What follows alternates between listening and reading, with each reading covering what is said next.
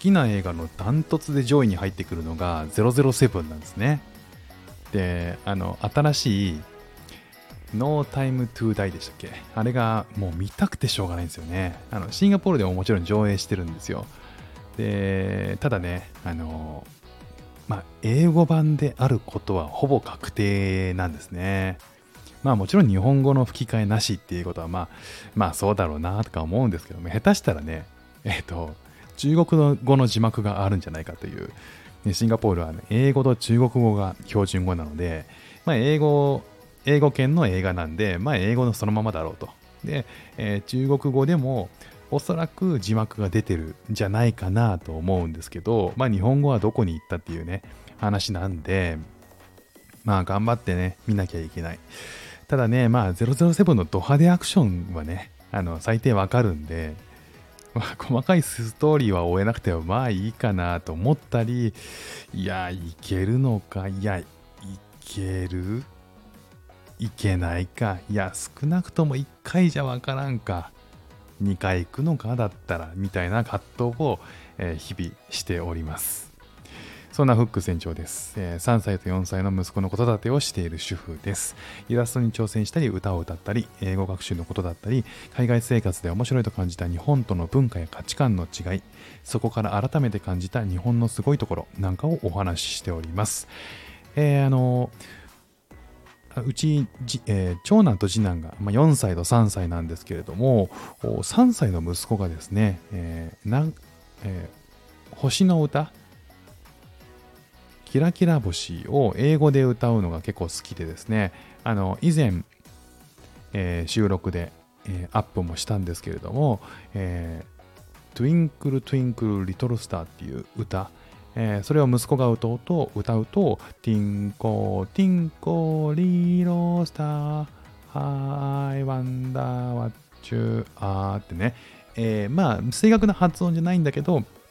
まあ、英語でそれっぽく歌うのがこれが可愛くて、えー、歌ったのをそれ録音してるんであのアラームにセットしてるんですよね。えっ、ー、と息子たちが乗ったバスを迎えに行く時だけそれ5時なんですけどその時に、まあ、唯一1日の中でアラームを使ってるんですけど、まあ、遅れちゃいけないんでね、えー、その時の、えー、音楽がティンコーティンコーイーロースターって息子が歌ってるやつなんですよね。まあなんかこう癒されるんで、まあそれ使ってるという感じなんですよね。で、まあさっき007の話したんですけど、家では、えー、近頃もっぱらですね、動画コンテンツはイカゲームにはまっておりますね、フック船長。えー、まあ、とにかく殺戮と殺戮と殺戮が、まあ、繰り返され、もうバトルロワイヤルをね、えー、昔に見たバトルロワイヤルを思い出しましたね。まあ、あの、何、ストーリーだけざっと言うと何らかの理由でお金が必要な人たちが、えー、開催されてるゲームに参加するんですよね。で、いずれ、えー、ゆくゆく、えー、ゆくゆくお金に目がそれぞれがくらんでいって互いに殺し合っていくっていうその人間の醜さが、えー、だんだん描かれていくんですけど本当にねこうどんどんいろんな人がね、えー、あの死んでいくんですよ。ゲームで、ま、ゲームで負けるとね。もう本当にね、無残な惨状だらけなんですけど、まあ、そこにね、音楽がまた虚しいんですよね。なんか、あの、美しき、美しく青きドナウでしたっけ？あのシュトラウスのね、そういうのとか、まあ、クラシック音楽がね、流れていったりとか、リコーダーのね、えー、ピーポー、ピーピー、ピーヒャラ、ピーヒャラみたいな音色とかが、この子供の頃の懐かしく、えー、思い出されるんだけど、どうか悲しい、まあ、音楽っていうのが BGM によく使われていて、またそれが悲しいんですよね。で、なんかそんなね、えー、話、イカゲーム18金なんですけど、それを妻、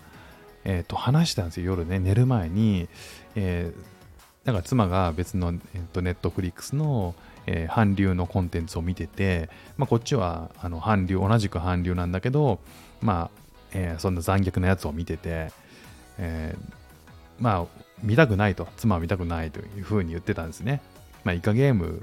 イカゲームはなんかちょっと韓流だ、あの、韓国ドラマだけど、なんか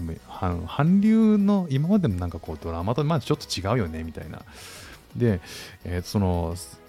こう残虐で殺戮がすごい行われるこうすごい無残な